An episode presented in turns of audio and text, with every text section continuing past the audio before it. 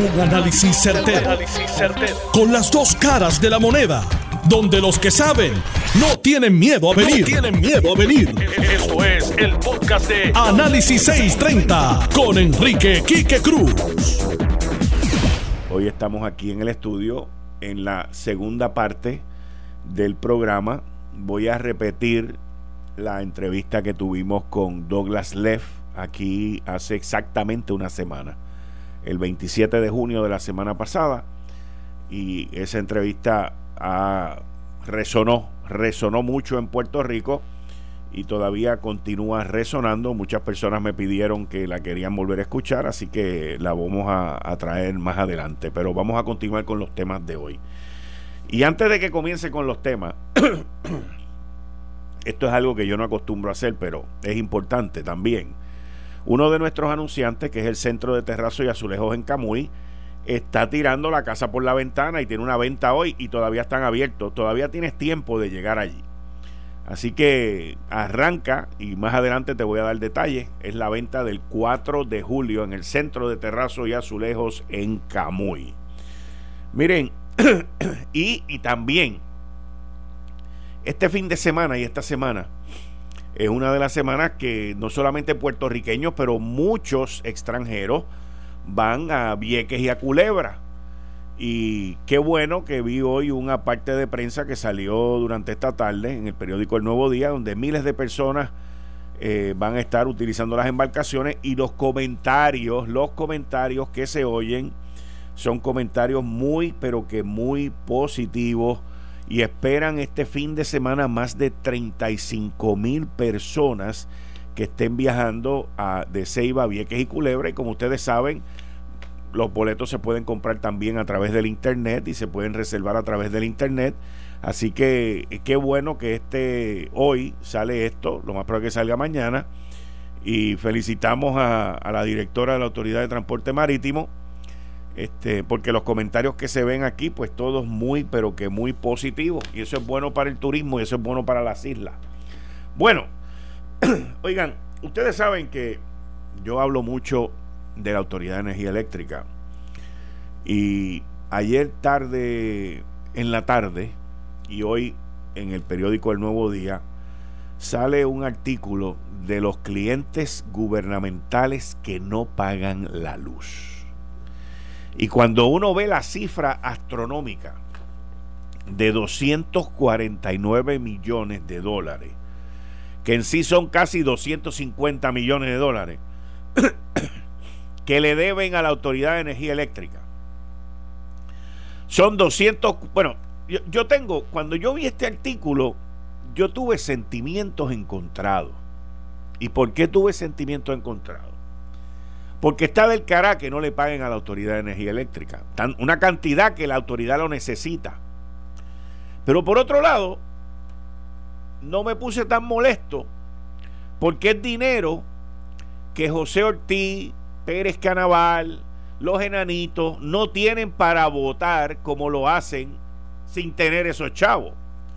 Este dinero muy bien se podría utilizar para mejorar la red para mejorar el sistema. Hoy hubo apagones. Ayer hubo un apagón que se fueron más de 300 mil clientes sin luz. Y salió un embustero por ahí a decir que habían sido 100 mil. O sea, esta gente no solamente son ineptos, ineficientes, pero también son embusteros. Y ellos hasta ahora, tanto la Junta de la Autoridad de Energía Eléctrica como el gobernador y el secretario de la gobernación los han dejado pasar con ficha. Y aquí no existe, por parte del gobierno central, no existe ningún tipo, ningún tipo de supervisión, ningún tipo de gerencia, ningún tipo de jalón de oreja. Yo hacía tiempo, honestamente les digo, hacía tiempo que no veía tanto apagón, que no veía tanto sub baja de voltaje que no veía tanta poca gente trabajando los fines de semana. Las brigadas de los fines de semana son prácticamente inexistentes. Estamos más o menos como en la época de Elisa Donayo, donde ella recortó y recortó y recortó para hacer lo que le dio la gana y nos dejó una autoridad destruida. Estos individuos que están al mando de la Autoridad de Energía Eléctrica, José Ortiz y Pérez Canaval, un contratista muy parecido al mismo esquema que hubo bajo Alberto Velázquez Piñol en ACES, muy parecido a otros esquemas donde un individuo que no es empleado, que no está sujeto a ética, que no está sujeto a nada, contratista, tiene oficina, manda, va, reparte el bacalao y hace lo que le da la gana allí. Pero se lo permite en el gobierno. Pero se lo permite la Junta. No solamente se lo permiten a él, se lo permiten también a José Ortiz. Y ese es el problema. Por eso es que hasta cierto punto no me dio mucho coraje con que la autoridad de acueductos alcantarillados, que su presidente Lee, por favor, hemos hablado de esto ya en la radio varias veces y siempre me vienen con un cuento chino por ahí por texto, pues le debe 60 millones de pesos y él es presidente de la Junta. O sea, aquí la mujer del César, olvídate de eso, que ese, ese refrán en la autoridad, eso no, eso no concuerda. Y cuando uno ve la autoridad le debe tanto, el Departamento de Educación también le debe, el Departamento de Recreación y Deporte, que no tiene, me imagino que no tiene con qué pagar los 6 millones de pesos, como mucho menos debe tener con qué pagar el Departamento, eh, digo, la Autoridad de Puertos, que debe 27 millones de pesos. Recursos naturales debe un millón, los bomberos deben un millón. Esta gente no tiene chavos para pagar eso. Así que hay que sacarle los chavos del presupuesto y que no, no, que no pongan presupuesto para eso si no lo pagan. Pero al tope, como les dije, la autoridad acueducto alcantarillado. Y cuando uno ve esto, y uno dice, bueno, pero por lo menos, mira, no lo cobraron, no tienen los chavos para gastarlo, no tienen los chavos para hacer todos los embustes y todas las cosas que ellos dicen que están haciendo. Así que no me molestó tanto, no me, no me sulfuró tanto, porque yo lo veo como 250 millones de pesos que hay ahí en una cuenta de ahorro que estos locos no lo pueden tocar. Así que esa, esa parte, pues, eh, es un beneficio de que no hayan pagado. Por otro lado, eh, el legislador Juan Oscar Morales está llevando a cabo una, ha llevado a cabo unas vistas y esto es bien importante este, y le voy a explicar por qué. El representante cuestiona un acuerdo confidencial entre ACES y una aseguradora. Dice el titular, escrito por Ley Sacaro, dice el legislador Juan Oscar Morales sostuvo que este tipo de pacto no debe mediar cuando se trata de fondos estatales y fondos federales. Eh, yo entiendo lo que dice el representante, estoy más o menos un poco de acuerdo, no en su totalidad. Pero representante, el issue no debe ser el dinero. Fíjense por dónde yo enfocaría esto, para, por si va a ser alguna vista o va a ser algo adicional. Yo enfocaría esto a base de los eventos que han ocurrido en ACES recientemente. Ahí se sacó al consultor Alberto Velázquez, ahí renunció la que estaba a cargo de ACES, y yo iría más bien a quién fue que recomendó, quién fue que aprobó y quién fue que ejecutó ese acuerdo de confidencialidad entre ACES y esa aseguradora. ¿Por qué? Porque eso es lo que está en discusión desde hace 10 días. Y eso es lo que se debe de atajar. No es si es confidencial o no, es primero quiénes lo aprobaron. Si una de las personas que ya renunciaron y se fueron por las causas que sabemos y que también ha salido en los periódicos que están bajo investigación federal, pues entonces hay suficiente razón para indagar mucho más sobre ese acuerdo. La pregunta es, ¿por qué tiene que haber un acuerdo confidencial? Y por qué las multas a las dos aseguradoras que menciona el artículo por errores y prácticas incorrectas. Y específicamente están hablando de Triple S y de Molina. Dentro de lo que sale en, todo este muñeco de ACES, también está el que, según dice el artículo, esta parte pues puede ser cuestionada, a las aseguradoras el gobierno les paga pero las aseguradoras no fluyen el dinero, eh, no, no reparten el dinero. Y hay una lista grande de proveedores de servicio, proveedores de servicio que los asfixian, no solamente las dos aseguradoras a quien yo mencioné, porque también están ofreciendo servicio, servicio, First Medical, Triple M y Plan de Salud Menonita.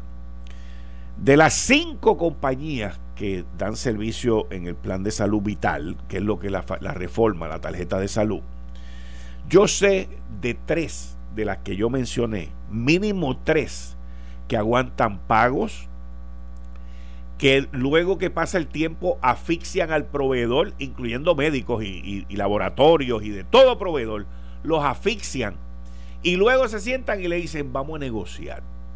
Y la persona al otro lado está tan asfixiada y esa gente vienen y negocian y le toman un 20, le tumban un 30 y eso se lo quedan, no se lo devuelven al gobierno de Puerto Rico, se lo quedan, se lo quedan. Así que, representante, inmunice, inmunícese bien, vacúnese, protéjase, porque hay mucho cabildero, no sé qué van a hacer ahora con la orden ejecutiva esta que sacó el gobernador, ¿ves? Hay mucho cabildero que es el que legisla y el que manda aquí y a los proveedores los tienen asfixiados, principalmente a los proveedores pequeños, principalmente a los proveedores pequeños. Y esto es un abuso porque yo no digo que el gobierno pague bien todo el tiempo, porque no paga bien todo el tiempo, pero si el gobierno paga y está pagando bien, entonces, por otro lado, las aseguradoras deberían de pagarle bien a los, a los proveedores de servicio y deberían de no entrar en la práctica de estar negociando, pidiendo descuento y jorobando a toda esta gente. Porque ese dinero con que las aseguradoras se quedan, que se los reparten en bonos y todo eso, no hay nada malo con eso, no hay nada malo con eso, pero es dinero que le están quitando a un proveedor. Es dinero que le están quitando al chiquito. Es dinero el que le están quitando al de medio lado. Es dinero que le están quitando a alguien que lo necesita. Y aquí yo he escrito sobre esto. Los consultores, los famosos consultores, que unas dos aseguradoras de las que mencioné tenían aquí, que el tipo era un bravo en, en, asfixiar la gente. Y él ganaba un, un, por ciento de dinero. Tengo el nombre con toda hasta el carro que tenía. Él ganaba dinero negociando con los proveedores después que esos proveedores ya habían dado su servicio con contrato. Es el mismo caso que me topé yo en, la ACA con un muchacho que necesitaba una placa para el cráneo, que había perdido en un accidente de motora un pedazo, un pedazo del cráneo. Y allí hay un, en la ACA hay un tipo, que no me acuerdo ni el nombre, pero no vale la pena acordarse de él, que era el, el, mismo que compraba papel de inodoro y era el que negociaba con los proveedores médicos también. Y él, pues, lo que le daba la gana de pagar y nadie se atrevía a meterle caña al, individuo. Y quiero que sepa el que está en la ACA, por si nunca se enteró, que ese individuo hablaba bien mal del, director ejecutivo de la ACA y decía que el que mandaba era él y que el director de la ACA no sabía un divino lo que estaba pasando allí. Estamos hablando de un tipo que compra mapos, escoba, papel de inodoro, que no hay nada malo con el que compra palos, escoba y papel de inodoro, no hay nada malo con eso. Lo que está mal es que el individuo que es un experto comprando papel de inodoro, que es un experto comprando cloro, escoba y, y vapo, pues sea también el experto en comprar y, y, decir cuánto vale y qué se hace con una placa de un individuo que estaba con el cerebro ahí este, abierto prácticamente, esperando a que este mandulete que se fuera de vacaciones, que volviera, hiciera lo que le daba la gana y nadie lo vota. Esas son la gente que, que yo, bendito, yo voy personalmente y lo voto y que me demande y que se chave, porque eso es un abusador. ¿Ves? E, ese yo no puedo decir jamás, y, lo he dicho, ¿ok? Que estaba traqueteando. Pero ese es un irresponsable, un abusador, porque hay una persona que necesita de eso. Y como no era la madre, ni el pai, ni el hijo, ni la hija de él, pues él hacía lo que le daba la gana y después se vanagloriaba y se papiaba de que él se había ahorrado miles de pesos a costa de gente que no se le estaba dando el servicio. Y ese, ese tipo de animal, ese tipo de, de excremento, uno lo tiene que votar del gobierno o de la empresa privada, de donde sea que esté, y salir de él. ¿Ok? Pero Esto, yo espero que el representante se vacune y se inmunice, porque por el camino que va está muy bueno, está muy interesante, pero también está bien desafiante, porque hay mucho cabildero, mucho billete, que luego enmiendan y hacen 20 barbaridades, se cogen par de primeras planas o par de artículos que salen, de momento le compran las taquillas para el cumpleaños, lo llevan a comer, esto y lo otro, y se acabó y se jorobó todo el mundo. Así que yo espero que ese no sea el caso con esto. Otro tema que... Una, una noticia buena. Esto yo lo hablé en una ocasión hace mucho tiempo, hace como un año atrás con el gobernador Ricardo Rosselló. Y, y qué bueno que veo hoy que el gobernador estaba en un en, en, encausó un proyecto para los confinados de Puerto Rico. Nosotros tenemos una población de confinados de 8 mil, 9 mil confinados.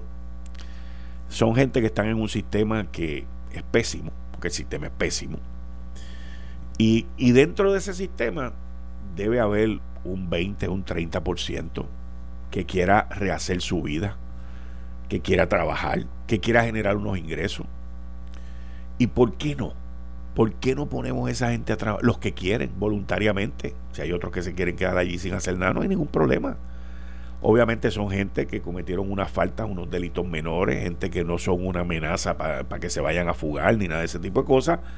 Pero veo que el gobernador, como parte de un proyecto, hay 15 confinados que estarán laborando en el, en el recogido de desperdicios sólidos y se van a ganar a las 7.25 la hora. Y qué bueno.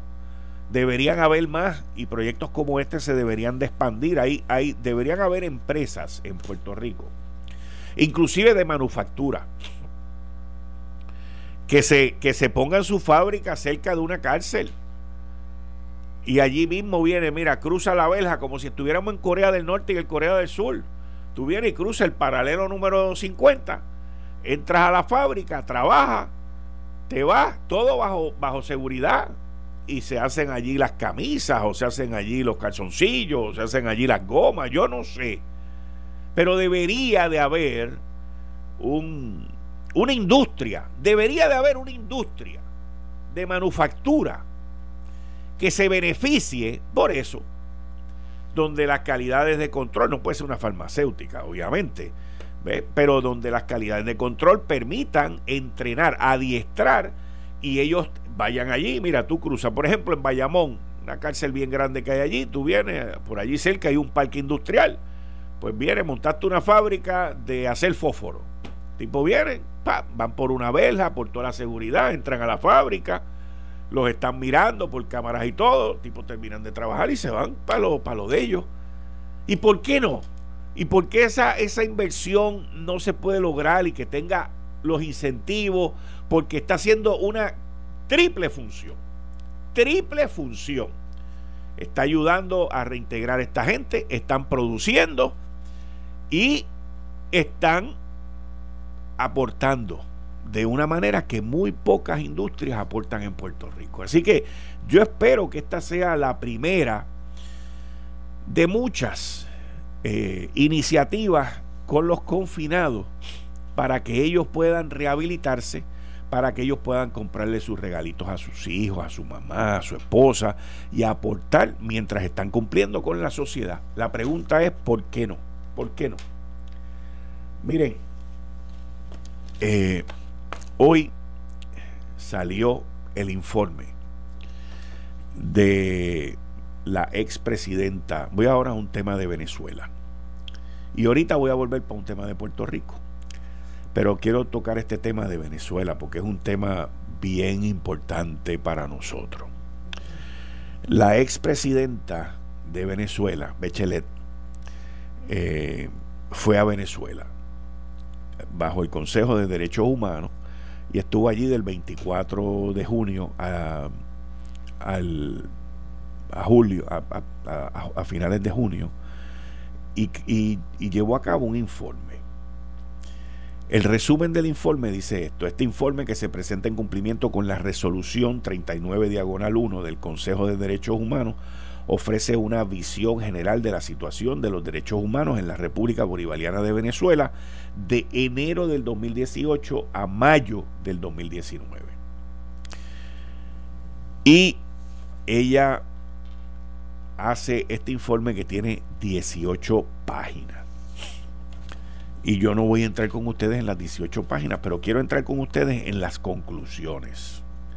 Que en mi opinión, para la situación que está viviendo Venezuela, Bechelet pudo haber hecho mejores y mayores conclusiones, pero su, su ideología y su hermandad con, con el chavismo, pues le nubló. Pero como quiera, la verdad no se la pudo tapar con la cara. Conclusiones. La ACNUDH considera que existen motivos razonables para creer que se han cometido graves violaciones de los derechos económicos y sociales, incluidos los derechos a la alimentación y la salud en Venezuela. El gobierno se negó a reconocer la magnitud de la crisis hasta hace poco y no adoptó las medidas apropiadas. Conforme se agudiza la crisis económica, las autoridades empezaron a utilizar los programas sociales de forma discriminatoria por motivos políticos y como instrumento de control social. Las recientes sanciones económicas están agravando la crisis económica, lo que en último término aumentará el impacto negativo en que disfrute por la población de los derechos económicos y sociales. Durante más de un decenio, Venezuela ha adoptado e implementado una serie de leyes políticas y prácticas que han restringido el espacio democrático. ¿Entendió eso? Durante más de un decenio, eso es el chavismo. Venezuela ha adoptado e implementado una serie de leyes políticas y prácticas que han restringido el espacio democrático, debilitado las instituciones públicas y menoscabado la independencia del Poder Judicial. Aunque estas medidas se han adoptado con la finalidad declarada de preservar el orden público y la seguridad nacional contra presuntas amenazas internas y externas, han aumentado la militarización de las instituciones del Estado y el empleo de la población civil en tareas de inteligencia y defensa. Todo ello ha permitido al gobierno de Venezuela cometer numerosas violaciones de derechos humanos. Las autoridades han atacado especialmente a determinadas personas y grupos, entre ellos a miembros de la oposición política y a quienes se considera que constituyen amenazas para el gobierno por su capacidad para articular posiciones críticas y movilizar a otras personas. La represión selectiva se manifiesta en una multitud de violaciones de los derechos humanos que pueden constituir persecución por motivos políticos. Estas violaciones requieren más investigación para determinar la pertinente responsabilidad del Estado y la responsabilidad penal individual. Ahí es donde se le nubló la mente. Porque que estas, estas violaciones requieren más investigación, por favor, en el Internet está toda la prueba.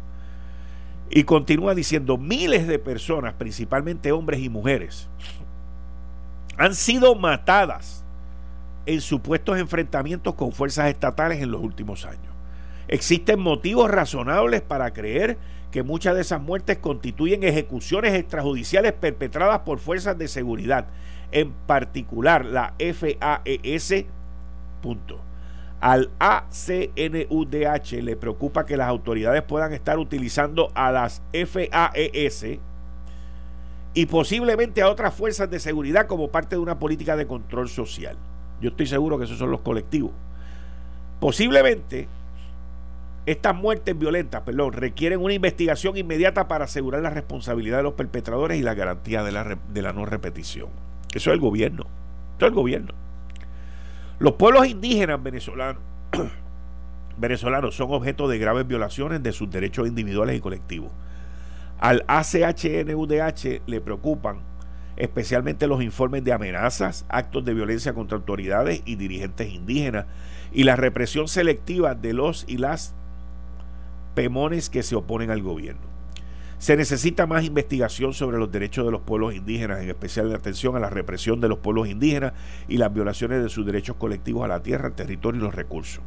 El Estado ha denegado sistemáticamente los derechos de las víctimas de violaciones de los derechos humanos a la verdad, la justicia y la reparación. La impunidad ha permitido que se repitan las violaciones de los derechos humanos ha envalentonado a los autores y ha dejado al lado a las víctimas. Al ACNUDH le preocupa que de no mejorar la situación, siga aumentando el éxodo sin precedentes de personas migrantes refugiadas venezolanas y que las condiciones de las personas que permanecen en este país empeoren. Mire, lo que la expresidenta de Chile, Bechelet, acaba de mencionar ahí de una manera muy elocuente, verbal y opaca, es nada más y nada menos que lo que nosotros vemos todos los días y los abusos que se llevan contra los venezolanos. El ACHDNU significa la, la, alta comisionada de las Naciones Unidas. Esa es la señora esta Bechelet, que estuvo allí, hizo vista, y a pesar de que ella simpatizó con Chávez y con el chavismo, no le quedó otro remedio, no le quedó otro remedio que presentar este informe donde no describe la realidad, sino está un poquito lavada de cara la crudeza con que se vive allí, lo que pasa allí, lo que ocurre allí día a día. Esto no merece más investigación. Esto lo que merece ya es acción. Y el pueblo venezolano no puede, no puede continuar viviendo así ante la mirada del mundo entero, señores, la mirada del mundo entero. Pueden haber negociaciones de paz, pueden haber en Noruega, en Oslo, en donde les dé la gana. La realidad es que a la fuerza es como único tú puedes sacar al criminal. A la fuerza es como único tú puedes sacar al narcotirano. A la fuerza es como único tú puedes comenzar a rehabilitar a Venezuela. Con los criminales no se puede ir con paños tibios. Con los abusadores tampoco. Y con los narcotraficantes menos.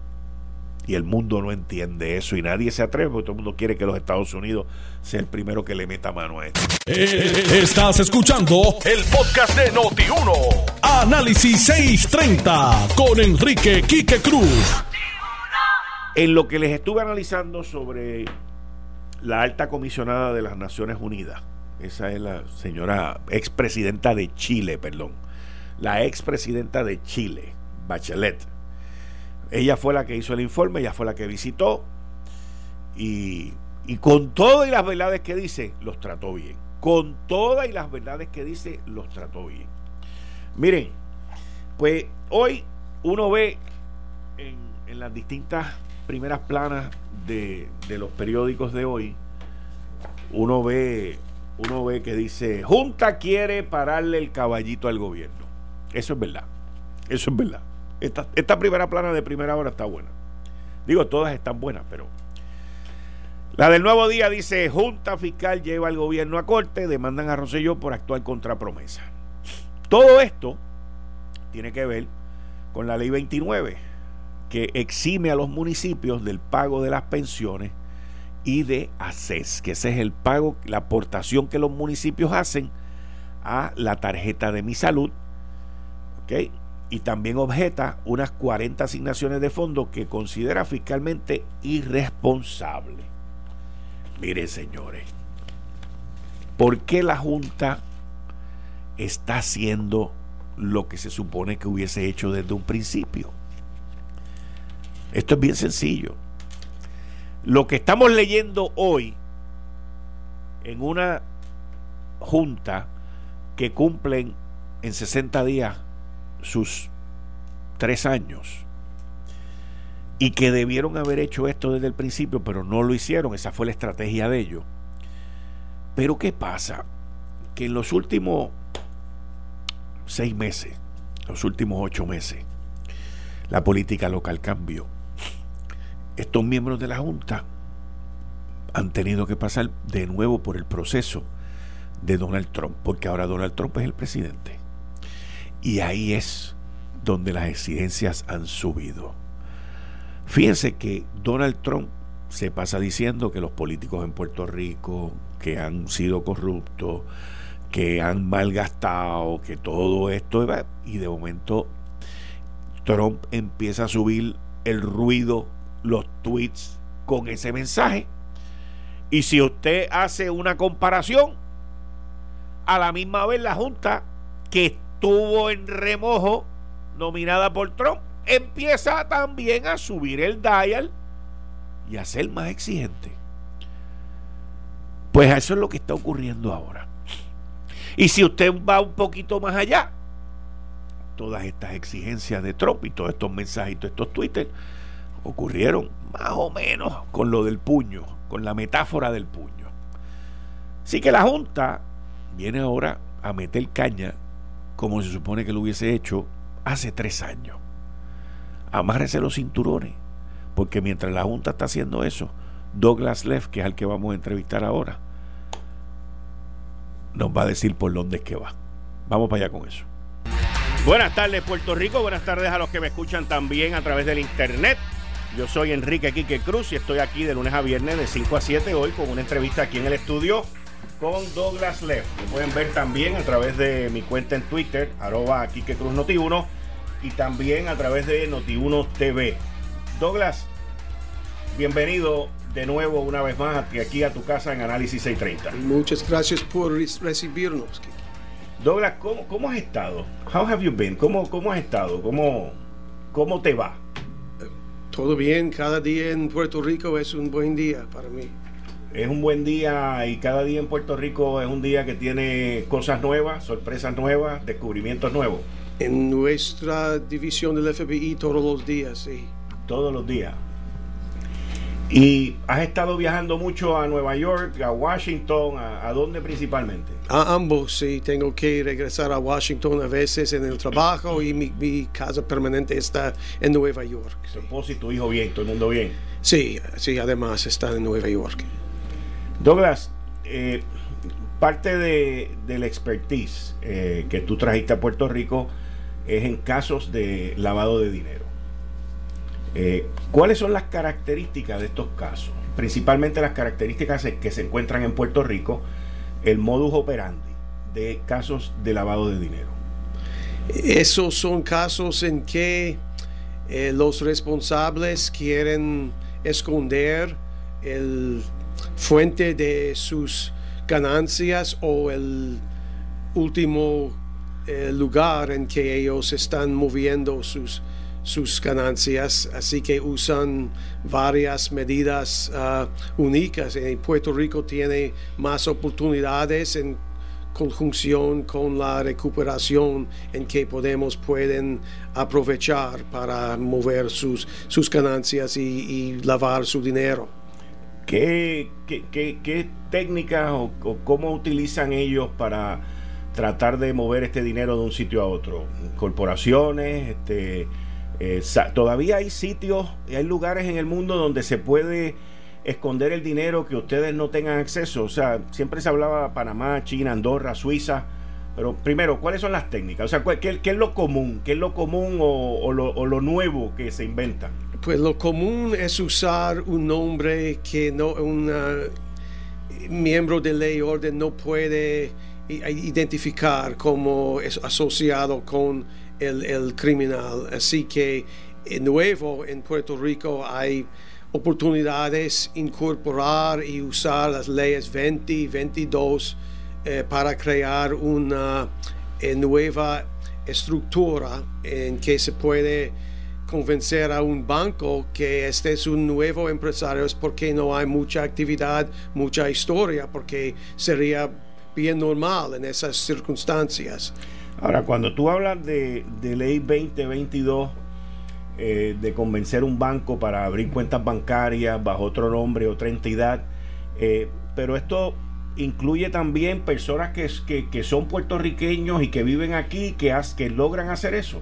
Pues los, eh, los, bancos, como se, llama, entidades ah, internacionales, ellos no pueden tener, conducir transacciones con ciudadanos americanos. E-, ellos existen para mover dinero eh, por parte de ciudadanos de otros países. Así que tenemos casos eh, en progreso y uno que eh, procesamos recientemente contra otros países que quieren esconder su identidad porque hay sanciones del por el gobierno de los Estados Unidos o puede ser asociado con terrorismo. Ahora, recientemente eh, salió a relucir esta misma semana, creo que fue el lunes, sobre un caso de un empleado de un banco local que dio la información de un supina, de una orden del Tribunal Federal, eh, que tiene que ver con una investigación local y, el, documento federal cuando salió eh, decía que, era una investigación sobre lavado de dinero, dentro de otras cosas. Eh, pero, y, y esa información que sale, pues anteriormente ya había salido que tiene que ver con una investigación del Departamento de Educación. Eh, o sea que estamos hablando de gente que trabaja aquí, que vive aquí, que utilizan estos, estos subterfugios para lavar dinero en Puerto Rico. Ok, pues hay otro caso reciente que es más, mejor ejemplo de ley 2022. Fue un, una persona que cometieron millones y millones de dólares de fraude, todo en, Estados Unidos, eh, todo Creo que eso fue por el Internet, ¿verdad?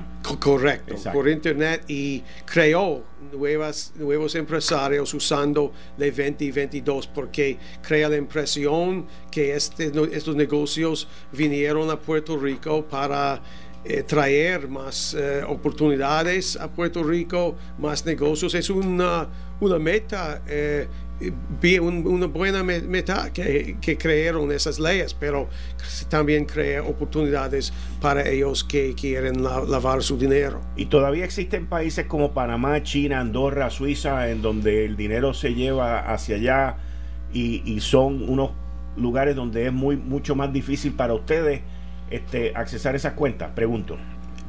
Eh, cuando tenemos casos en un país, por la mayor en una gran cantidad de países tenemos acuerdos con esos países. Ellos necesitan la ayuda de los Estados Unidos muchas veces y necesitamos su ayuda. En esos casos, esos países cooperan con nosotros. En un caso en que no tenemos acuerdo y un, país no cooperan con nosotros, eh, hay una ley bajo el acto de acto patriato. Patriot Act, sí. Correcto. Del 2001. Sí, exacto, que podemos utilizar. No tiene que ser caso de terrorismo, puede ser caso de lavado de dinero y por más, con más frecuencia no es caso de, terrorismo. esa ley nos permite eh, allanar eh, la cantidad igual de una cuenta en los Estados Unidos que ese, ese banco eh, extranjero tiene a la cantidad que podemos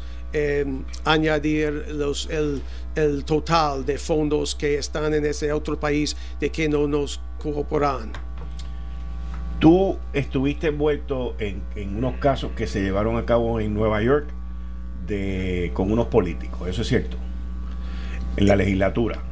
Eh, ese puede describir varios casos, es, es difícil. de los casos que tú manejaste en Nueva York, que tú investigaste en Nueva York, que tenían que ver con políticos eh, en Nueva York, ¿había lavado de dinero en, en, esos casos también? Te pregunto. ¿En el pasado? En el pasado, no estoy hablando de ahora, estoy hablando antes de tú oh. llegar a Puerto Rico. Oh, uh, uh, sí, es, es, es correcto. Usamos, en muchos casos, usamos empresarios que ellos crearon para, para obtener contratos con el gobierno, es por lo general gobierno estatal de Nueva York o la ciudad de Nueva York, y entonces eh, los empresarios no hicieron nada, eh, no, no hicieron el trabajo, no, pero facturaban. Exacto, o, tomaron ese dinero y entonces en su, su propio eh, encontró un otro empresario que hiciera el trabajo para menos dinero, pero un trabajo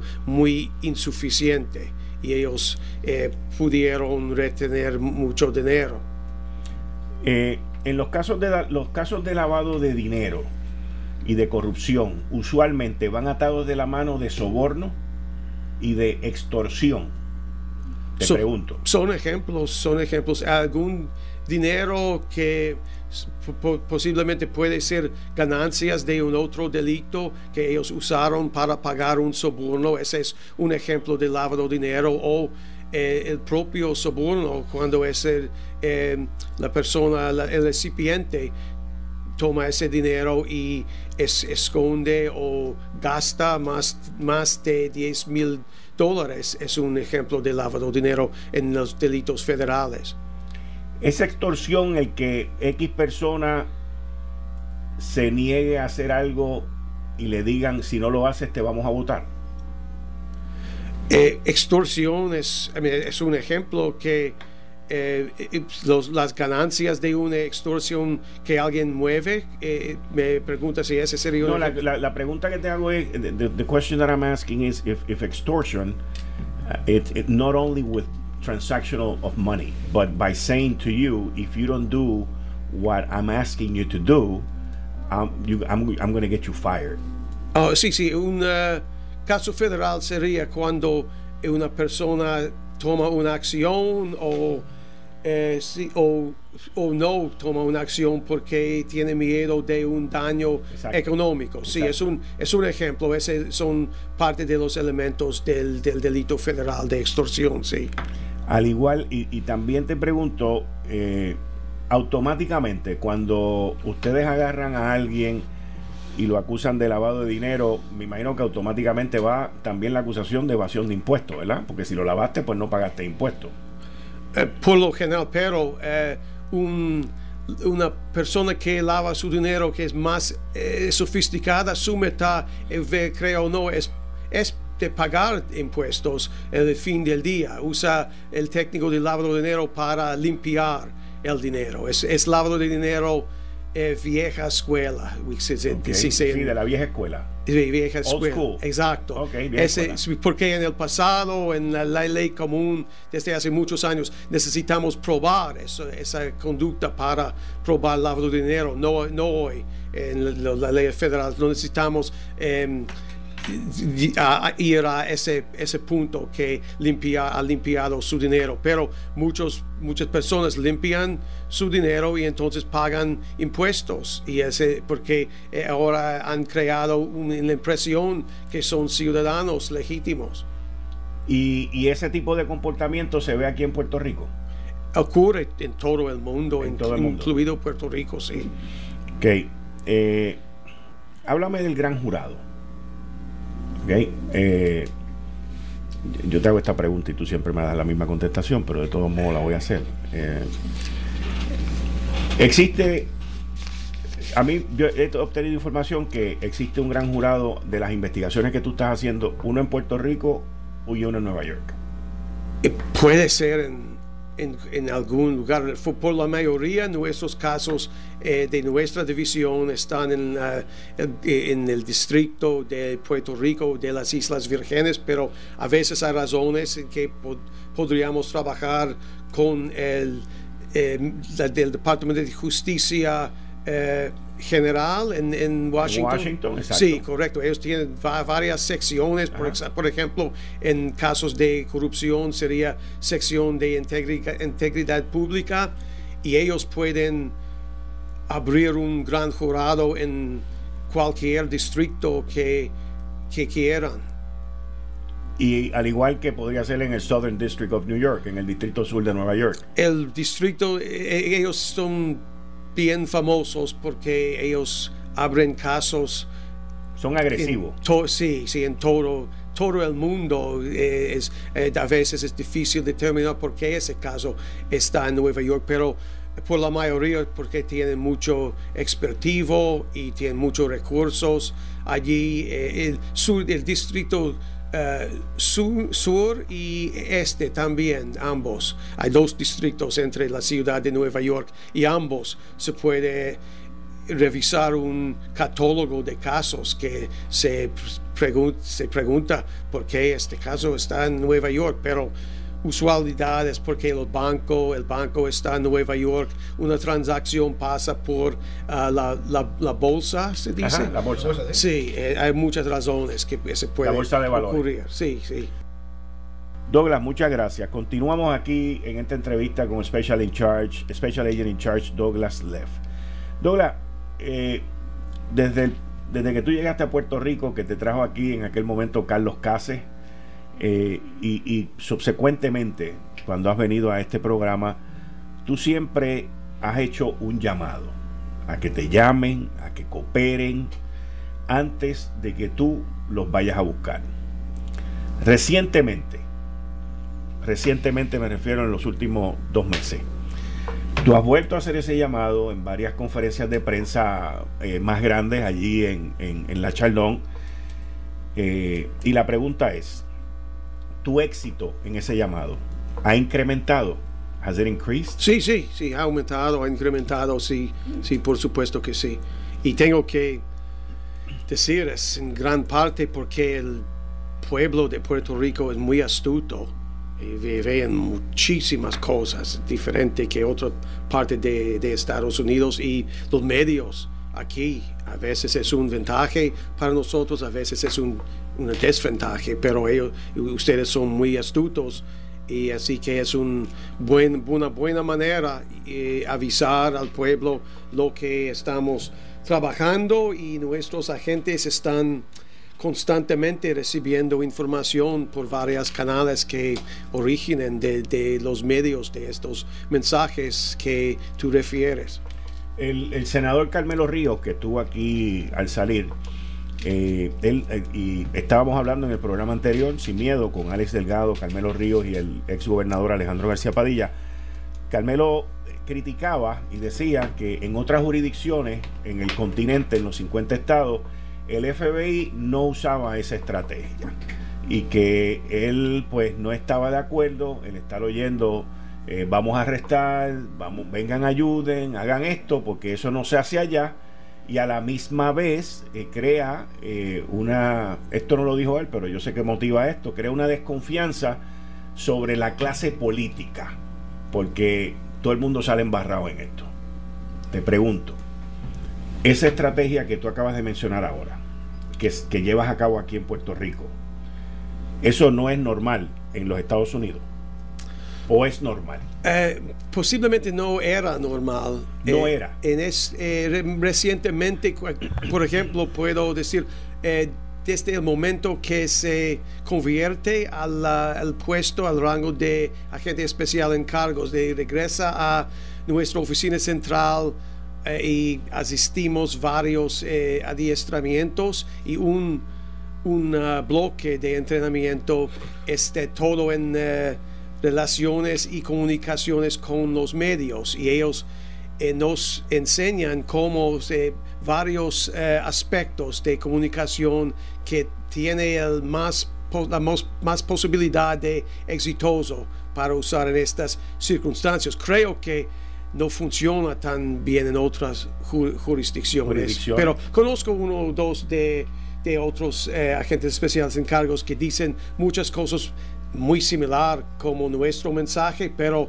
desafortunadamente para ellos el pueblo no presta atención en otra parte de, Estados Unidos como en, Puerto Rico. O sea que la estrategia eh, que tú has llevado a cabo, porque yo antes yo conocía a Fraticelli, conozco a Fraticelli, conozco a Carlos Case y te conozco a ti, y ellos no eran tan expuestos o tan vocales como tú lo has sido. Y tú cuando llegaste aquí tampoco lo eras. Pero yo te diría que en, los últimos, el último año y pico, yo, yo reviso, revisé antes de estar hoy contigo todas las entrevistas que hemos tenido aquí. La última fue en diciembre 26 del año pasado. Eh, y, y he visto que tú has ido subiendo el tono. Y parte de la discusión que teníamos aquí era que si que al tú haber ido subiendo el tono, pues yo entendía que es tu estrategia porque está funcionando, que es lo que tú me acabas de decir ahora. O sea, la gente, el, puertorriqueño te está llamando, está cooperando. ¿Y cuáles son los trigger points? O sea, ¿qué, motiva al, puertorriqueño y a la gente, eh, principalmente me imagino que es en el gobierno, empleados de gobierno o empleados municipales también, a llamarte? ¿Qué, es lo que los motiva? Pues eh, probablemente porque realmente todos nosotros estamos en, el, la misma posición, todos son, nosotros somos contribuyentes, ciudadanos y quieren, queremos ver uh, aumentados eh, de, la infraestructura de, Puerto Rico. Eh, los puertorriqueños lo merecen y todos nosotros sabemos bien que es muy difícil con la cantidad de fondos que son, que son necesarios para cumplirlo, pero cuando una gran cantidad de los fondos disponibles van a cosas eh, criminales o en, al mejor la mejor posibilidad de negligencia grosera es difícil uh, vivir con eso. Y por eso es, una, es un sujeto que creemos que el, pueblo reconocerían y además el pueblo aquí está muy, muy pendiente, así que es una buena combinación para ley y orden y podemos servir mejor al pueblo. Y eso es bajo estricta confidencialidad. Cuando alguien habla con nosotros, eh, si hay algunas leyes, algún punto de tiempo que, eh, que puede ser otros asuntos, pero siempre avisamos a algún testigo potencial lo que son las posibilidades. ¿Las posibilidades de? Pues, por ejemplo, eh, a veces para cumplir un caso, al fin necesitamos tener un juicio. Para completar un caso. Eh, a veces, sí, a veces. Para que esa persona sea testigo, tú dices. Ah, eh, depende en las circunstancias, sí, pero a veces puede ser un testigo muy, muy esencial o con mucha frecuencia, como sabemos, una persona que, que ha cometido parte de la conspiración o el, delito. la mejor evidencia es las palabras, la origen de la conspiración. Necesitamos su, su, eh, que ellos eh, son eh, testigos. Y, y yo me imagino que si es una persona, como tú mencionas ahora, que ha cometido el delito y ha cometido la conspiración, que ha estado envuelto en el delito y en la conspiración, si, si levanta la mano primero y habla primero, pues va a salir menos, menos mal que, que los demás que no han cooperado. Pregunto es la, el principio cuando ellos en, tribunal cuando ellos eh, están eh, después de, de, inmediato después de ellos toman su jurado explican al jurado eh, lo que han hecho en el todo el pasado no solamente en ese caso si cometieron otros delitos en que no sabemos si todos tienen que a pesar de que tienen que explicarlo al, al jurado. En en semanas recientes, en semanas recientes, eh, ha salido, han salido varias acusaciones y varios informes sobre una mafia en el Departamento de Hacienda, sobre corrupción eh, a grandes rasgos en el Departamento de Hacienda y, me gustaría saber eh, de parte tuya, de lo que tú estás mirando, si eso es así. O sea, si tenemos un problema grande de corrupción o de mafia en el Departamento de Hacienda, además en otras áreas, pero me contestas cuando regresemos. Eh, estás escuchando el podcast de Noti1. Análisis 630 con Enrique Quique Cruz. Dejé la pregunta de cuán grande es el problema de la corrupción en el Departamento de Hacienda o en otras instrumentalidades gubernamentales. Es mejor que no enfocamos en, en, ninguna agencia específica porque hasta que haya una acusación formal, eh, no, no, no las leyes, las normas no nos permite eh, discutir a un eh, juego blanco específico. Ok, antes de que me sigas contestando la pregunta, porque la pregunta entonces tiene que ver con la corrupción gubernamental, pero quiero hacerte una pregunta a ver si podemos lograr un, if we can get a compromise here between you and me. Tú acabas de decir que no puedes hablar específicamente de una entidad gubernamental hasta que no hayan acusaciones, right? That's what you said. Sí, hasta ahora está, está bien, sí. Exacto, fine, that's fine. Cuando hayan acusaciones, en el momento que las vayan a ver sobre corrupción gubernamental, ¿ok? Y ustedes tengan la conferencia de prensa allí en, en Chardon Street at 11 o'clock in the morning y todo ese tipo de cosas. Tú podrías venir a este programa ese mismo día a las 5 de la tarde para entonces que me contesten las preguntas, la pregunta que te estoy haciendo ahora en específico. Could you be here at 5 o'clock that ah, day or maybe the next day? Sí, podemos. sí, sí, sí, sí, sí, podemos. Pero las normas en ese momento serían que solamente podemos discutir los hechos contenidos en, en, el pliego. Perfecto, en perfecto. Perfecto. Ok, so we got a deal. Ok, de acuerdo. Ok, gracias, gracias. Ok, entonces, entrando en la parte gubernamental de la corrupción, ¿es it huge? ¿Es enorme? ¿Está en todos sitios?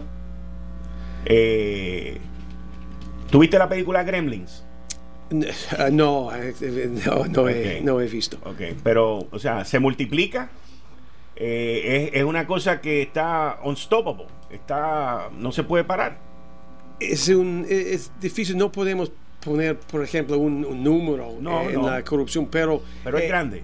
Es grande al extento, particularmente eh, en, en, el contexto de Puerto Rico, que es muy único, que en, en esta época en que todavía tenemos 35 miles de personas sin techo, que una persona que toma, tom, tomó jurado ser, servir eh, su pueblo en, entraría en una, un acuerdo que quitar de, eh, fondos a un, a un amigo, a un cabildero. Ese, ese tipo de conducto es increíble y eso es lo que en este momento distingue Puerto Rico y es que nuestra oficina central de FBI, del FBI que reconoce corrupción, reconoce corrupción en todo Estados Unidos, reconoce esta diferencia en, en Puerto Rico.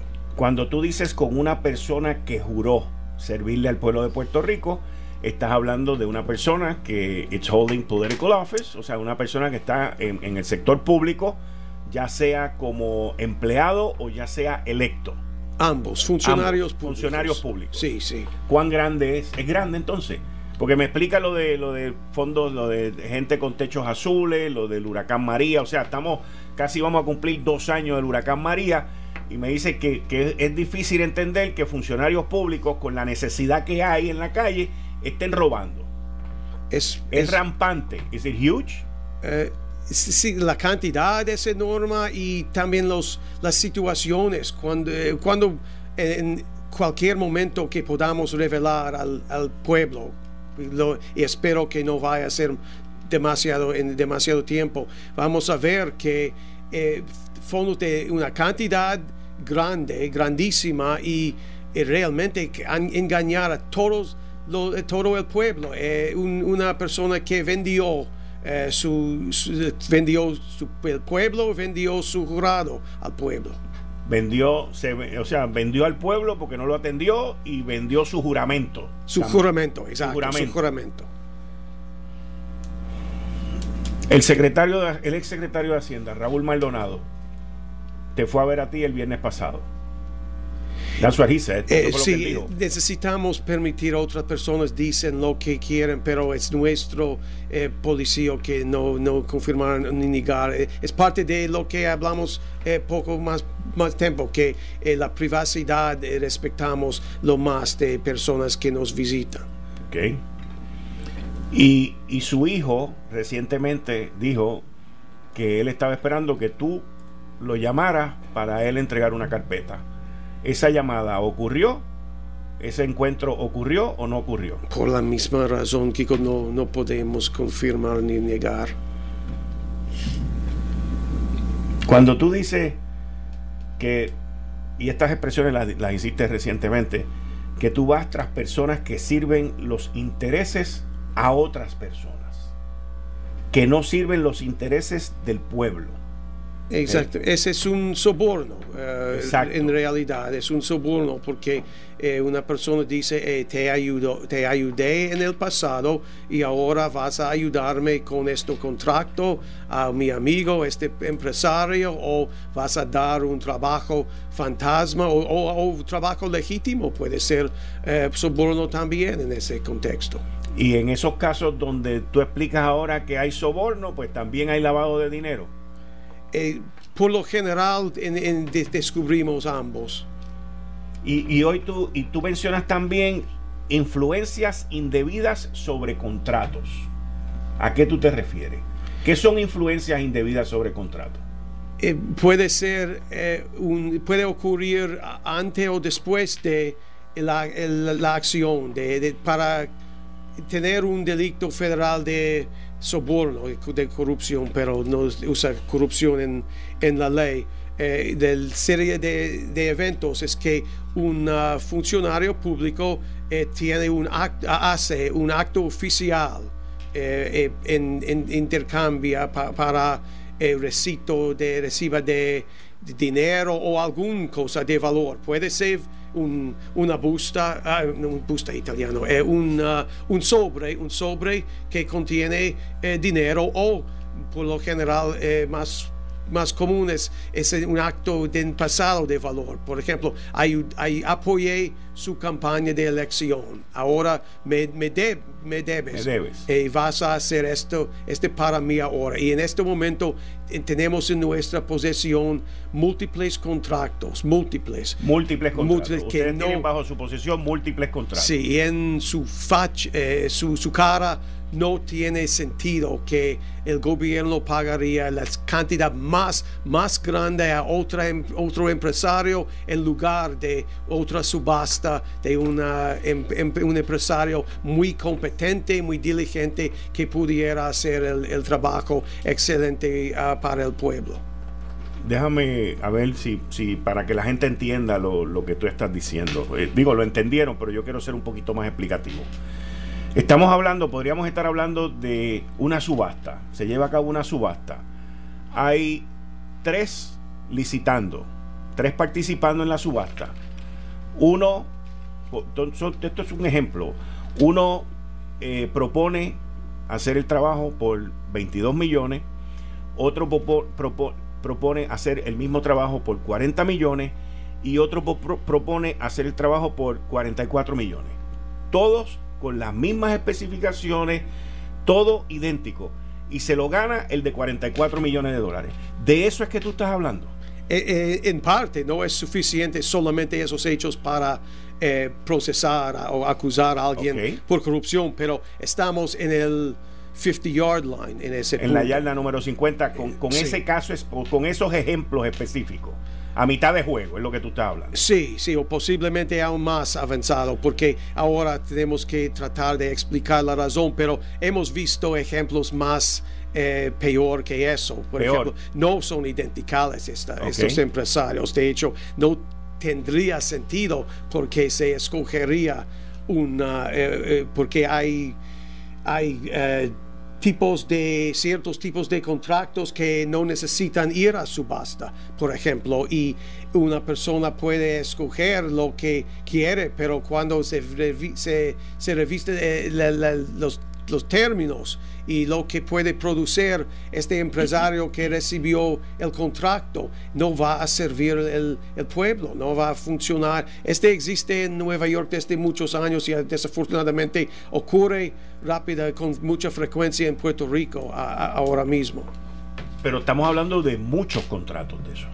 Eh, hasta ahora hemos visto unos ejemplos, pero creemos que hay muchos otros, posiblemente en gobiernos municipales, estatal o federal. Desde en este momento examinamos todos, así que pedimos al, público darnos ejemplos. Si tiene un empresario que perdió su subasta y no he, visto irregularidades, por favor, uh, darnos una llamada. O sea, que han habido empresarios que han ido donde ustedes con irregularidades. Sí, en estos contratos o en la subasta. Sí, ese es necesito, lo que necesitamos explorar para decir el trasfondo, pero estamos recibiendo otra evidencia eh, eh, además. Y la mayoría y la mayoría de la información que tiene que ver con estos contratos en el gobierno, en, en entidades municipales, como acabas tú también de decir ahora, son contratos y situaciones que gente le trae a ustedes. O sea, eso no es que ustedes van ahí a chequear, sino que hay gente que le trae y le dice ocurrió esto, ocurrió aquello. O sea, gente que está cooperando con ustedes. En, eh, algunos sí, otros de nuestros compañeros. Afortunadamente, el FBI tiene muchos amigos en la isla, otras agencias que viene, este no me parece normal, quiere examinar y siempre decimos sí, sí, enviamos. Y, y, con, y, y, con la cuestión de la subasta, también existe la situación de que al que gana le dieron toda la información y le dieron, le hicieron el camino fácil con unas condiciones que no lo tuvieron los demás. Eso también lo has visto, te pregunto. Eh, dependen las circunstancias realmente, pero creemos que cuando el, énfasis más y más es eh, conocido que estamos eh, en, progreso, eh, creemos que van a ser una competición de sobornadores y sobornados a nuestra puerta, porque tienen que tratar de recibir el acuerdo mejor. Estamos hablando, lo que tú me estás explicando es que las investigaciones llevan, van a terminar, van a resultar en una competencia donde va, eh, van a estar compitiendo el sobornador y el sobornado. Exacto, eh, exactamente. Y, eh, no, no a pesar de que quien gane esa competición, el, el pueblo saldrá ganando. Okay. Y en esta situación de los contratos, ¿ustedes se han encontrado con intermediarios o con gente de otros niveles que son los que empujan, obligan a que se den esos contratos y un intermediario que está cobrando por ese contrato también? Pregunto. es un hipotético. Es hipotético, sí. Todo lo que te pregunto es hipotético. Everything is hypothetical. Sí, sí, sí. Ok, pues eh, tenemos, tenemos que examinar el hipotético un poco. Es como en un día de clase de, de ley, pero uh, hipotéticamente alguna persona que puede apoyar o, ayudar eh, o decir o dar alguna cosa de, de valor a un funcionario público puede cometer en, en, un acto. Is there a big fish in Puerto Rico? ¿Hay un pescado grande en Puerto Rico? Eh, probablemente hay un, hay un mar de, de, peces, grandes. Hay un mar de peces grandes.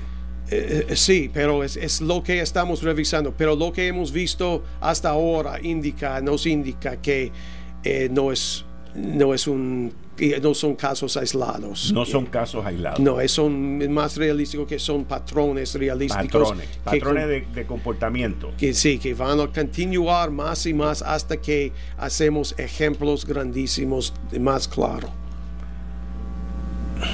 Aunque hasta ahora hemos hablado sobre lavado de dinero, soborno, extorsión, evasión de impuestos. E, esos son delitos que caen bajo el RICO Act. Pues son, puede son extorsión definitivamente. Hay un catálogo de, sí, son 35, Son 35. Ah, sí, creo que más, ¿verdad? Bueno, lo que yo leí últimamente es que eran 35, 28 estatales y 7 federales. Pero, ¿cómo, ¿cómo ha sido tu experiencia, no en Puerto Rico, pero antes de venir para acá, con el RICO Act?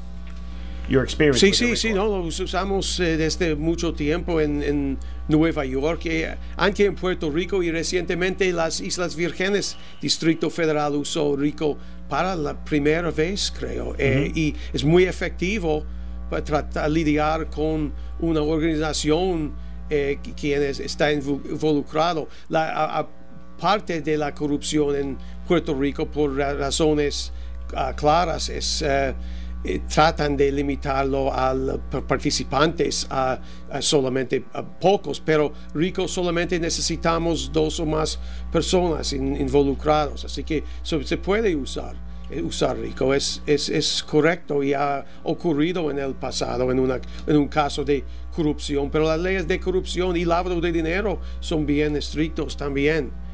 Es que rico las, las uh, los rangos de sentencias federales en, casos de rico son muy, muy altos. Eh, los federales aquí, el FBI en Puerto Rico, ha estado mirando Professional Prostitution Human Trafficking Rings. Eh, estoy hablando de grupos que se dedican a la prostitución profesional y el tráfico de humanos.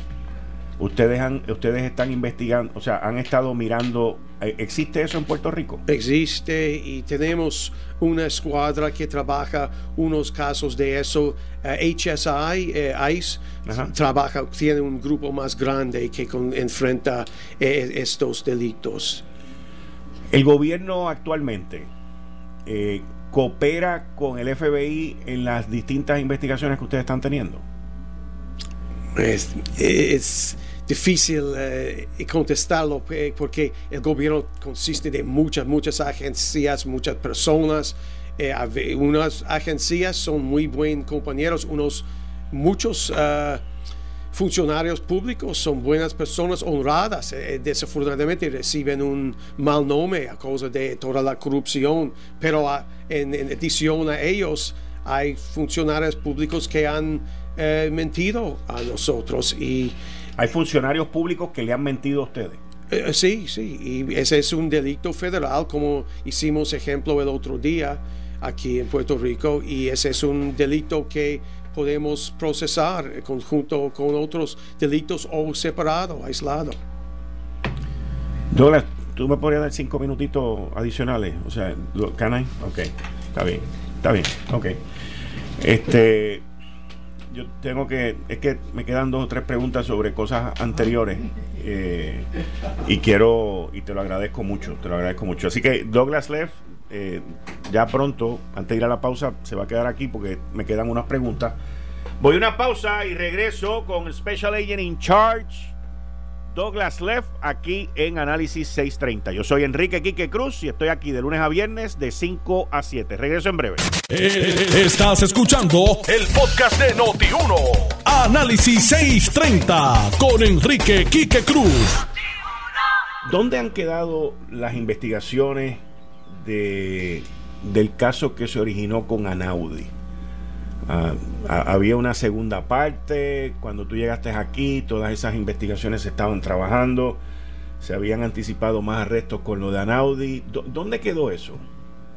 Eh, tenemos una escuadra que continúa a trabajar en ese caso con sus socios de la fiscalía.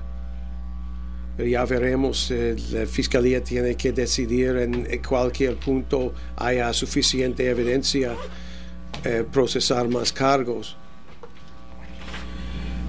¿Tú, tú, ¿Tú entiendes que estas investigaciones que tú estás llevando a cabo van a terminar en arresto?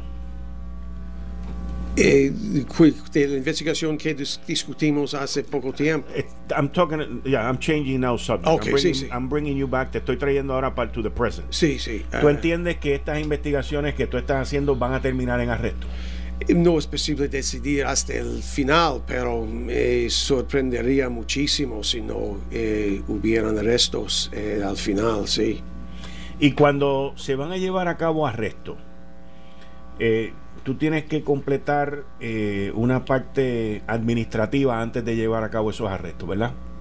Administrative, un pro- an administrative process before you are going to arrest uh, Por ejemplo, obtener el, el orden de arresto. Eh, no, eh, bueno, orden- la orden de arresto no es una parte administrativa, me refiero a traer los agentes, a, a- a montar el... el- el- Oh, el- mucha- muchas cosas administrativas que necesitamos Exacto, cumplir. Oh, sí, sí. exacto, esa es- esa es la pregunta. Sí, tenemos que reunir con el equipo de arresto y revisar la ley de eh, uso de fuerza contra un, sospecho. Eh, también hay un, um, un plan escrito de arresto, eh, menos que circunstancias en que es una emergencia. Si tiene todos nuestros equipos, el líder de asignado a ese equipo tiene que escribir un plan de arresto y ese está revisado por su supervisor y el uh, agente especial en cargo ayudante. Y, y esa parte administrativa, Muy administrativa. ¿ya, ya tú la has completado? ¿Has it been completed? Eh, pues usualmente completamos esa parte de una arresta solamente hace 12 o 24 horas Antes. anteriormente, sí, porque circunstancias cambian con frecuencia. sí. Ok, ok. Eh, ¿Y qué ha pasado también con el allanamiento que ustedes hicieron en la torre municipal de San Juan y toda esa investigación? Obtenimos muchos registros, muchos documentos y identificamos muchas pistas que necesitamos eh, guiar para determinar el, eh, exactamente si o no eh, fuera un, delito federal. ¿Y en qué ha quedado, o sea, en qué ha quedado ese proceso? ¿En qué ha- obtuvieron toda esa información y eso está como que, en, es up in the air? ¿Se ha quedado en el aire? ¿Hay otras cosas más importantes que estás haciendo ahora? Eh, ¿qué, ha pasado? Pues eh, sin comentar en ese caso específico, por lo general, cuando obtenemos una cantidad masiva de registros como eso, esos nos guían a eh, más evidencia que necesitamos, por lo general en la posesión de otros empresarios, instituciones financieras, así que necesitamos consultar con la fiscalía si ellos están de acuerdo con nosotros, recibimos una eh, citación, eh, se dice para una, citación.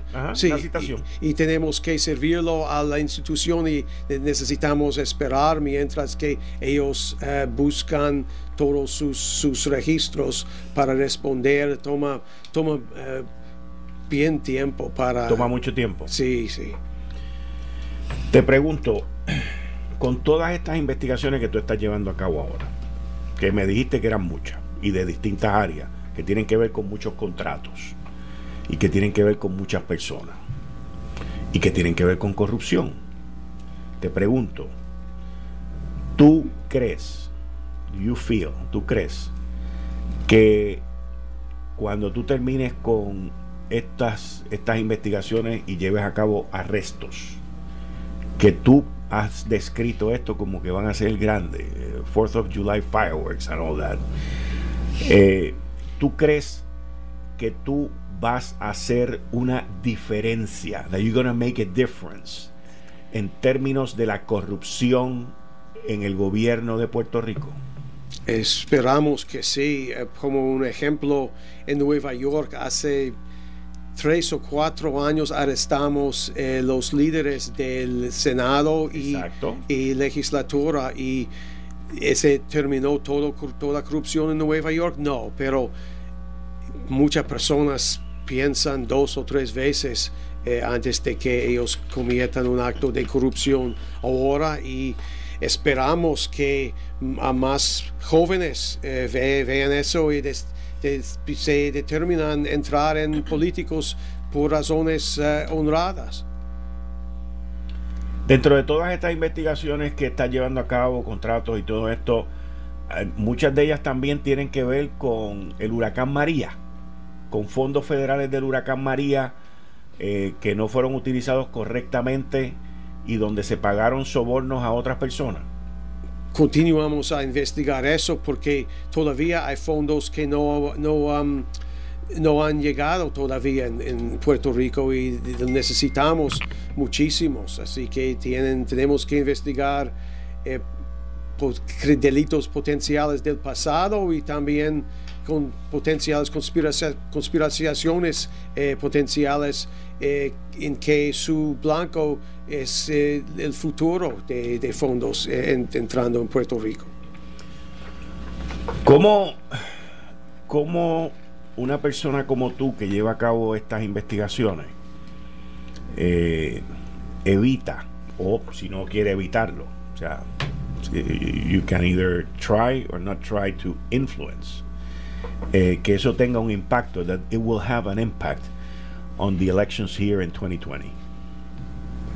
Hay varios uh, policías del Departamento de Justicia Federal, realmente la Fiscalía tiene responsabilidad de determinar el tiempo de arrestos, porque si o no una persona sea culpable, como dijiste correctamente, eh, puede ser efectos eh, colaterales. Colaterales, sí. Y sí, es, necesita, es, la, el policía de, DOJ federal eh, e, e, evitar esa posibilidad. Es, la política, the, policy, right? la política, gracias, la política. Yeah, the policy of DOJ, the policy of the Department of Justice el, evitar influenciar este, las elecciones. Sí, el FBI es un, cuerpo investigativo. Sí, sí, es, apolítica en todo, pero es una consideración, es escrito en la, en, la política del Departamento de Justicia, así que siempre es una consideración en asuntos de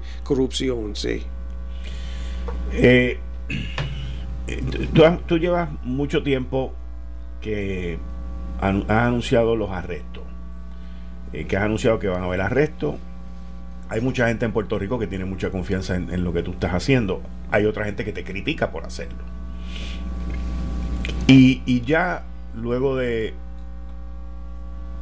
año y medio o, o 12 meses o 6 meses, hay gente que con esperanza comienza a dudar, starting to have doubts that it's really going to happen.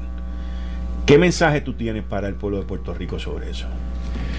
Esperamos que ellos continúen a eh, tener eh, confianza en, nosotros, en todas las autoridades federales, estatales y municipios. Todos son, estamos trabajando conjuntos para mejorar la situación, pero leo eh, los, los comentarios. ¿Por qué no van a arrestar a todos y podemos determinar más tarde quién hizo cuál? Pero es, no es nuestro sistema. Tenemos que tener eh, suficiente a un cierto nivel antes de que, eh, porque eh, además estas investigaciones toman tiempo para Ah, para que eh, salgan para salgan bien. No, no queremos llegar en tribunal y un abogado defensor, pero destruir nuestro caso. Realmente es el la ventaja de estos casos con contratos. Un contrato, un registro, aún el mejor abogado eh, defensor en todo el mundo. No puedo uh, un contrato, no puedo convencer un jurado que este, este contrato o registro tiene un, un motivo eh, eh, eh, es evidencia circunstancial, circunstancial, y más abogados que hacen juicios dicen que esa es la evidencia más fuerte porque no puede mentir, no puede ser confusado en, frente del jurado, esa es evidencia con la, más potencial de, aclarar lo que pasó, pero tiene más tiempo a hacer toda e, este aglutinar toda la evidencia. Exacto. Yo recientemente creo que fue hoy a ti te hicieron una pregunta eh, de que si tú estabas o si dentro de todas las investigaciones que tú estabas haciendo estabas investigando al gobernador de Puerto Rico y tu contestación fue que no puedes ni confirmar ni negar que eso está ocurriendo. Es lo mismo con algún nombre que puede preguntarnos, no es, es nuestra política, no podemos comentar, no hay comentario, no podemos confirmar ni negar en, ningún momento, pero la realidad es más justo porque a veces investigamos a alguien eh, en curso de investigación, determinamos, oh, esta persona no es el responsable, es otra persona. Así que no sería justo decir al público, hey, creemos que Quique robó un carro eh, el otro día. Entonces, por el resto de su vida, cuando personas te, te pasan, oh, es el, el robó un carro. Así que tenemos que estar seguros, y pero más importante que es que tenemos que tener evidencia en nuestra posesión que puede convencer un jurado más allá que una duda razonable. Ese toma tiempo. La, razón por la cual hago la pregunta, y lo discutimos en el programa anterior, cuando estaba Alejandro García Padilla y, eh, y Carmelo y Alex, que se trajo ese tema fuera del aire. Y, y, Alejandro dijo que cuando él estaba, cuando él era gobernador, Alejandro dijo cuando él era gobernador, que se rumoraba que lo estaban investigando a él y su familia, que Fiscalía Federal salió y dijo que no lo estaban investigando. Y al igual él puso el ejemplo de otro gobernador. Eh, y, por eso fue que, que salió este, la, la, conversación y el tema y, la, y la, pregunta. Eh, la semana que viene, el jueves que viene, es el 4 de julio, Independence Day, Fireworks Day. ¿Dónde tú planeas este, estar el 4 de julio? Uh, depende si me regreso a Nueva York y ver los faros de Macy's o si tenemos nuestros eh, propios eh, fuegos artificiales aquí en Puerto Rico. Licenciado, ¿te tiene alguna pregunta? Ay, saludos, Kike, ¿cómo está? Bienvenido, Douglas Leff. Y a la gente aquí que no ha dicho, pero pues muchas cosas buenas. Este, y a Antonio Rosado, que está aquí presente, este, y a todos los amigos que nos escuchan eh, por la radio y por notiunotv.com.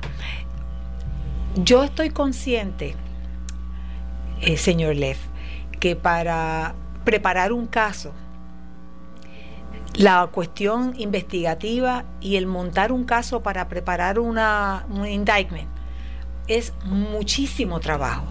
O sea, más que decir que ustedes tengan un volumen grande de casos, es un volumen de trabajo, porque para poder montar un solo caso, donde hay una conspiración, yo estoy consciente de, lo complicado que es, y la gente no, puede ver, mucho, ver mucho eso. Pero yo le quisiera preguntar si usted entiende que el FBI y Fiscalía tienen suficientes recursos como para atender el volumen de trabajo que tienen ahora mismo.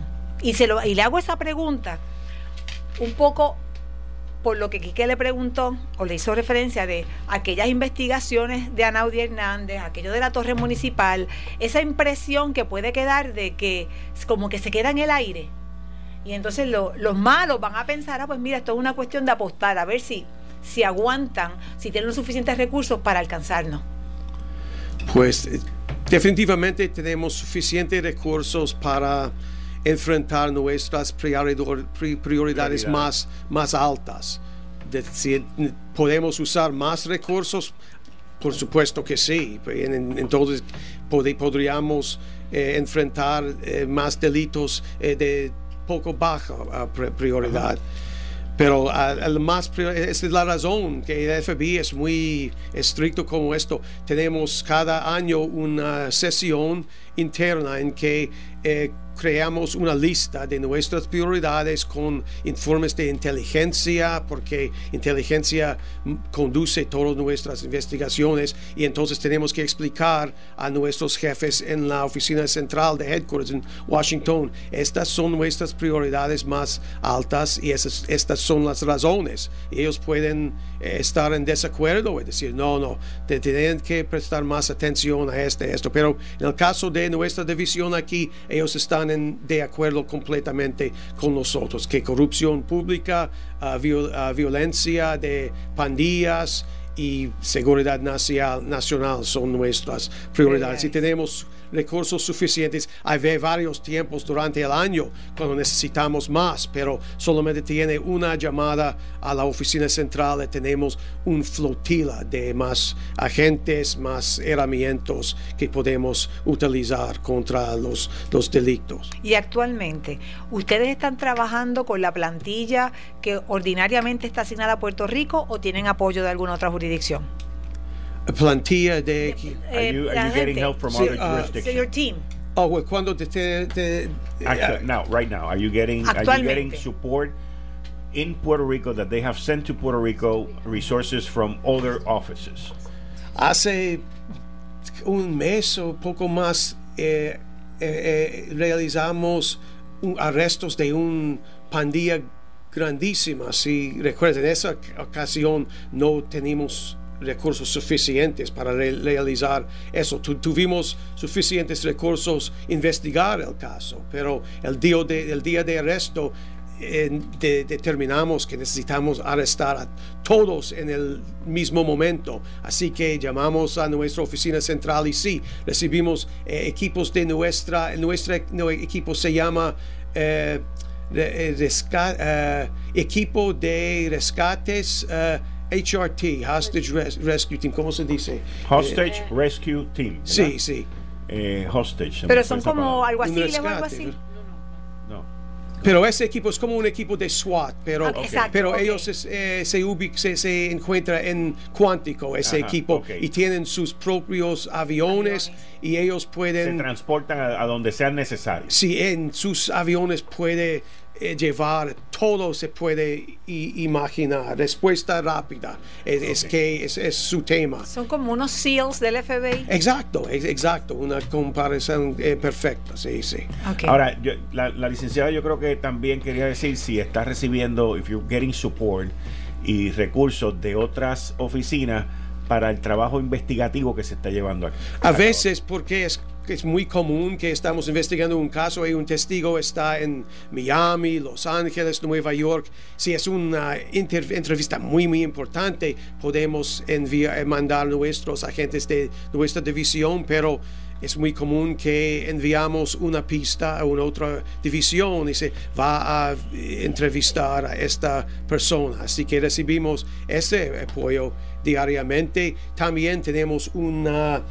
Eh, cuando lo necesitamos, se, se pide apoyo, por ejemplo, hay un equipo de contables eh, que pueden responder en un caso eh, como este con de cuello blanco, realmente corrupción, cuando hay muchos registros que necesitamos revisar. Y ese equipo consiste de agentes de todas otras divisiones, pero cuando hay un, eh, un pedido, de la división de San Juan, un mensaje va a quien está disponible, disponible y ellos llegan de todos el, todo el resto del FBI. Igual que si ustedes eh, tienen dos, tres, cuatro sospechosos eh, de personas que están envueltas en actos de corrupción en Puerto Rico y esas personas viajan al exterior, también ustedes tienen gente que van y viajan con ellos y todo ese tipo de cosas, ¿verdad?